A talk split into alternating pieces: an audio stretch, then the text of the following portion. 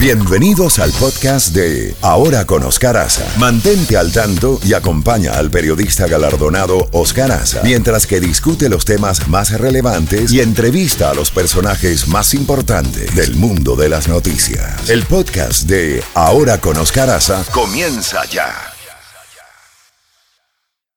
minutos. Seguimos brevemente con el tema de la independencia dominicana y eh, la situación con Haití el tema hay que conocerlo porque hay una cantidad de ONGs y de personas que no conocen la historia dominico-haitiana, que se han dedicado a difamar a la República Dominicana, acusándolos de trato esclavista, etc. Son ONG que viven de eso, reciben los fondos para hacer esas cosas. Pero usted, por ejemplo, le dice a un haitiano, te vamos a deportar para Haití y dice, no, no, no, no quieren que lo deporten de la República Dominicana. Es un problema complicado, es un problema complejo, que no debe ser utilizado de manera demagógica, ni festinada. Para los que dicen, no, que son pueblos hermanos que deben coexistir, Joaquín Balaguer llegó a decir que el pueblo haitiano y el pueblo dominicano eran dos pueblos que compartían la isla, pero que rezaban en altares diferentes. Un altar el católico y un altar el, del vudú, el de los loaces y papabocó, el del vodú. La relación de batallas, para que ustedes vean la historia sangrienta entre Haití y República Dominicana, históricamente. Ya les hablé de las batallas la primera campaña del ejército haitiano de reconquistar la parte española de la isla, la parte dominicana. Fue la del 19 de marzo del 44 en Asua, la del 30 de marzo del 44 en Santiago, el Memiso, el 13 de marzo del 44 en Asua, Tortuguero, en, hay una playa que se llama Tortuguero en Asua. La segunda campaña fue en el año 45, la Estrelleta en Elías Piña, Beler en Dajabón, la parte norte, el 28 de octubre del 45. La tercera campaña fue, esperaron cuatro años para reorganizarse las tropas haitianas y atacaron en el número, en Asua, por ahí por el sur era que se metían siempre.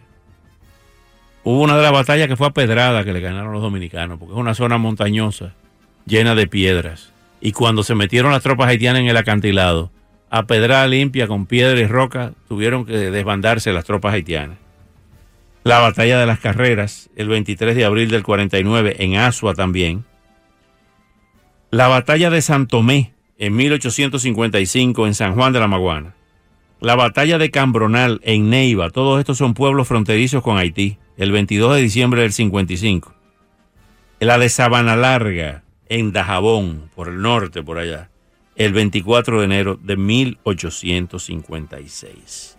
Fueron 12 años consecutivos, donde se libraron 12 batallas, todas ganadas por los dominicanos. Ahí se dieron cuenta los haitianos que la independencia dominicana era un hecho, era un hecho incontrastable. Luego, en el siglo XX, en el año 37, como les comentaba, se produce el corte, la matanza de haitianos ordenada por Trujillo en 1937. Eso sirvió, entre otras cosas, para darle un sostén ideológico al gobierno de Trujillo en función del rechazo a los haitianos. Eso ha sido muy común a través de la historia, eh, tener un enemigo ahí para consolidar el orgullo patrio y la nacionalidad.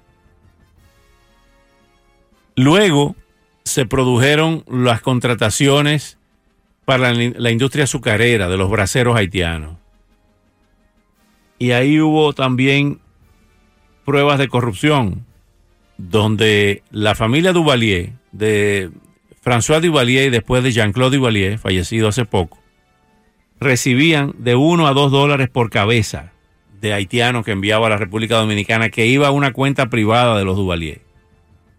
De manera que se habla de, de ese trato esclavista de la industria azucarera pero donde están cómplices militares y miembros de la élite haitiana de Petionville, para poner un ejemplo.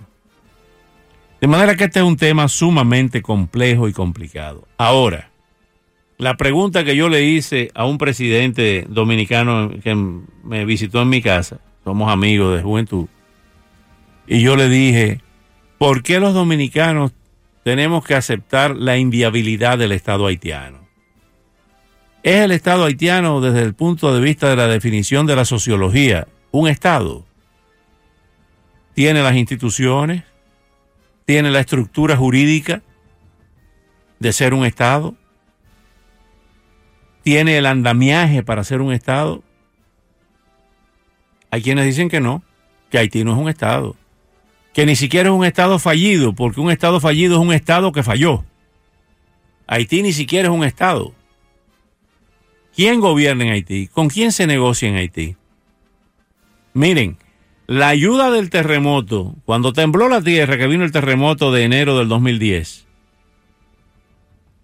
¿cuáles fueron los primeros camiones que llegaron con ayuda? Y con casas de campaña, y con comida, y con plantas eléctricas portátiles. El gobierno dominicano. ¿Cuál ha sido el país que más ha ayudado a Haití en sus intentos de reconstrucción? La República Dominicana. ¿Qué ha, ¿Qué ha, pasado con la comunidad internacional que no ha asumido su papel? Por ejemplo, Francia, Canadá, que le han volcado todo a los dominicanos. Aquí no los quieren a los haitianos, los devuelven por política migratoria. Cada país tiene el derecho a trazar y aplicar su política migratoria porque, porque es un acto soberano. Los Estados Unidos están en todo el derecho de aplicar sus leyes migratorias como Estado soberano. Pero la República Dominicana también. Entonces a los haitianos no los quieren, ni los franceses los quieren en Francia, ni los canadienses los quieren en Canadá, ni las otras ex colonias francesas como Guadalupe, Martinica, no los quieren. La Guayana francesa no los quiere, lo que fue la Guayana francesa. Entonces hay que volcarlo sobre República Dominicana. Miren, para que ustedes tengan una idea de la gravedad de esta tragedia, la, isla española tiene poco más de 76 mil kilómetros cuadrados. O sea, Haití y República Dominicana sumado tienen en esa isla poco más de 76 mil kilómetros cuadrados. Cuba, Cuba tiene 111 mil kilómetros cuadrados, pero si usted le suma las callerías, los callos, llega aproximadamente a 114 mil kilómetros cuadrados. O sea, la isla de Santo Domingo, la española como la bautizó Colón, antes de que aparecieran los haitianos, esa es otra historia que un día hablaremos de ella, porque los haitianos, Haití no existía cuando Colón llegó a, a la española, que fue como le puso. A Cuba le puso Juana, que era la hija de la reina. A Puerto Rico le puso la isla de San Juan Bautista. Y al puerto Puerto Rico, y después lo cambiaron. Le pusieron San Juan a la capital y Puerto Rico a la isla. Pero originalmente era la isla de San Juan Bautista. Entonces a esa isla de 76 mil kilómetros cuadrados, Usted suma la población de Haití y República Dominicana y llega aproximadamente a 21 millones de habitantes. 10 y pico y 10 y pico. Quizá 11, quizá 22 millones de habitantes en 76 mil kilómetros cuadrados. La isla de Cuba, que no tiene ese problema, que es una unidad nacional, tiene 114 mil kilómetros cuadrados. O sea, la española es dos tercios del tamaño de Cuba y Cuba tiene 11 millones de habitantes. La mitad. Calculen ustedes. La mitad de la población de la española la tiene Cuba. Y la española tiene dos tercios de la extensión territorial de Cuba. Ustedes, por pura aritmética, el problema demográfico que hay ahí. ¿Para dónde van? Si en una isla no hay frontera, usted no tiene por dónde coger. Esos son los datos en los que hay que pensar. El país que más ha ayudado a Haití históricamente es la República Dominicana. Miren, entre el 70 y el 80% de las mujeres que alumbran, que paren en los hospitales públicos, son haitianas porque las dominicanas ya no van a los hospitales públicos. Van a clínicas privadas. O sea, entre el 70 y el 80% hay que darle servicio de salud porque en Haití no hay hospitales donde se pueda parir, donde se pueda dar a luz a un niño. Entonces está el otro problema migratorio. A que le den documentos dominicanos a los haitianos. Oigan eso. Ustedes saben, no tengo que explicarle la cantidad de abogados de inmigración que nosotros traemos a los programas de radio y televisión para explicar cuáles son los pasos para regularizar el estatus de las personas en los Estados Unidos. Entonces, oigan esto, quieren que le den documentos dominicanos como dominicanos a los haitianos, pero no hay ningún documento que pruebe ni siquiera cómo se llama ese ciudadano, porque en Haití no le dan papeles. No hay documentos para los haitianos en Haití. Ustedes nos están oyendo. Usted nace en Haití y ahí nadie declara a nadie. Todos se llaman apellido Pie, que viene de Pierre, de Pedro. Le Pie, Jean Pie, Le Pie, porque no hay una estructura orgánica migratoria en el propio Haití. Ah, entonces los malos y los culpables son los dominicanos. Y las élites haitianas que no dicen nada, que tienen a ese pueblo muriéndose de hambre. Y muchos de ellos viven aquí en Coral Gables y muchos de ellos son profesionales, amigos míos, o sea, yo los conozco. cuando el terremoto de Haití hicimos varios programas de ayuda para Haití. En el programa nuestro de la Mega de las 8 de la noche, ustedes lo recordarán. Yo hacía programas prácticamente diario, a diario, pidiendo ayuda para el pueblo haitiano. Pero se presentó otra tragedia. Hubo organismos internacionales como MINUSTA, de Naciones Unidas que llevaron ayuda por millones y millones y millones y millones de dólares Haití que no se pudo entregar. Porque la gran pregunta fue cuando llegaron allí, ¿a quién se le entrega esta ayuda? No había organismos oficiales estructurados del Estado haitiano que recibieran esa ayuda y no se pudo entregar la ayuda.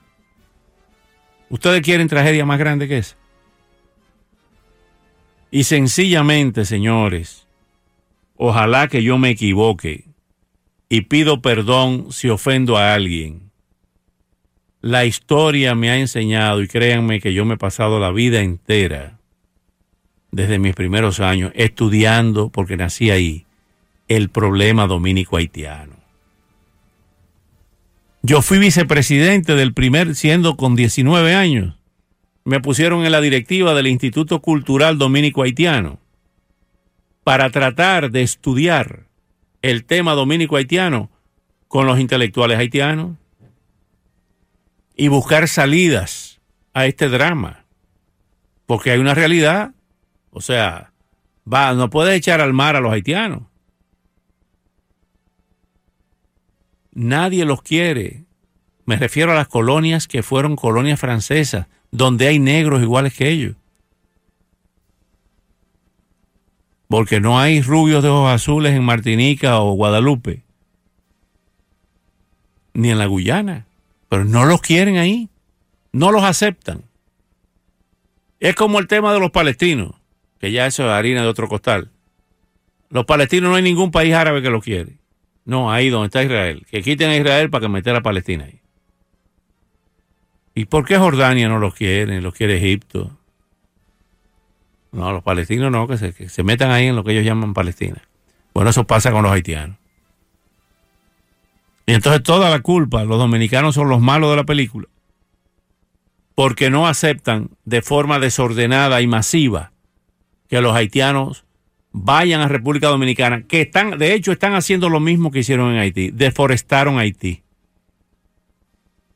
Haití es un solar yermo, donde no hay flora, y prácticamente no hay fauna. Erosionaron al país de Haití pegándole fuego a los bosques para hacer carbón vegetal. Y lo mismo están haciendo en la República Dominicana. Además, una población, lamentablemente, por culpa de sus gobernantes, analfabeta. Y nadie en el mundo quiere una migración de personas que vienen a ser cargas para el Estado receptor. Lamentablemente es así. Mira, los haitianos que vienen aquí son enfermeras, médicos. Esa es una migración que está haciendo una labor extraordinaria. Aquí están llenos los hospitales de Miami de enfermeras haitianas que son muy buenas y médicos que son muy buenos, pero la gran masa, una masa fundamentalmente campesina, analfabeta, que ni siquiera tiene el sentido de la salud pública, de, de la higiene, los haitianos están defecando en las calles, en las aceras de Santo Domingo. No usan ropa interior, se agachan a hacer sus necesidades en la vía pública. La primera vez que yo vi a un ser humano lavándose la cara con el agua de la cuneta fue en Puerto Príncipe. Y lo hacían como una cosa natural. No hay agua potable, no hay servicio sanitario, no hay una educación colectiva porque lamentablemente no la tienen, porque los gobiernos no se han ocupado de eso. Yo critiqué que se aboliera el ejército haitiano con la invasión en el gobierno de Bill Clinton de 1994, invasión en la que yo estuve como reportero cubriendo eso. Y le dije a los americanos ahí en Puerto Príncipe y aquí en Miami, es un error de la administración Clinton hacer desaparecer al ejército haitiano. ¿Por qué? Porque Haití se va a convertir en un terreno sin ley son como chivos sin ley. Y lo que va a hacer es un corredor para el narcotráfico. Y así ha sido. Lo de Haití es impresionante como corredor, como callejón del narcotráfico de Sudamérica para Estados Unidos. Entonces este es un problema muy complejo que honestamente me molesto mucho o me molesta mucho cuando hay personas que no saben que no conocen la historia o que tienen intereses particulares para torcer la historia. Siempre es muy fácil encontrar un culpable en el otro. No, el otro es el culpable, no soy yo. El culpable de la tragedia haitiana es a los dominicanos. Ajá. Y no lo digo porque nací en Santo Domingo, sino porque conozco el tema y lo discuto en cualquier foro. Lo he discutido antes en la televisión, lo he discutido en las universidades, estoy dispuesto a cualquier foro con muchos haitianos que son mis amigos, profesores eh, universitarios, graduados en la Sorbona de París, lo estoy dispuesto a discutirlo todo. Pero vamos a hablar en serio, o sea, no hacer las afirmaciones que uno escucha a veces, eso no es serio. Eso no es serio. La izquierda dominicana, con Narciso y Saconde a la cabeza y los, líderes comunistas dominicanos, están total y absolutamente equivocados, planteándolo de un punto de vista marxista-leninista, diciendo que los dos pueblos deben unirse para hacer la revolución. ¿O por a dónde vamos a llegar? ¿Y ustedes creen que si los haitianos cogen el poder en la isla la Española, van a tratar de igual a los dominicanos? ¿O qué pasó del 22 al 44 con Jean-Pierre Boyer? Que cerró la universidad, que quiso imponer el creol como idioma oficial. Pero, pero, pero es que hay que conocer la historia, señores. El que invade es el que domina. Vamos a ponerle esto a los dominicanos para que recuerden su país y para que recuerden su, este día tan importante.